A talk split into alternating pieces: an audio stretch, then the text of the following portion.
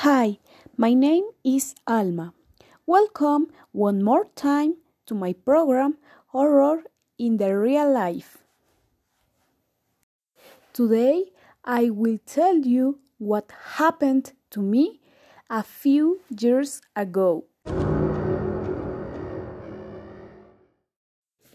The other night I was at my home. First of all, I was talking to my friend.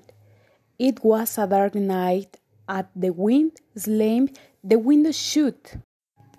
It was a dark night, and the wind slammed the window shut. By the time I heard that my neighbor's dogs barked, then there was a rather strange silence. Meanwhile, the some horrible screams were heard. They were from a woman.